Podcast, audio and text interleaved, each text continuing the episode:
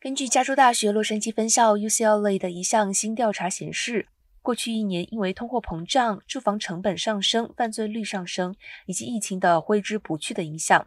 对洛杉矶民众的生活质量造成了重大影响。由 UCLA 编制的2022年生活质量指数降到了53分，满分是一百分，这也是自从2016年开始实施以来的最低分。这项调查衡量了一千四百名洛杉矶县受访者对于生活成本、交通、环境、公共安全、教育、种族关系、医疗保健及社区等类别的满意度。这项调查提供了每个类别的总体得分和个人得分，提供了洛杉矶县居民的焦虑、关注和满意度。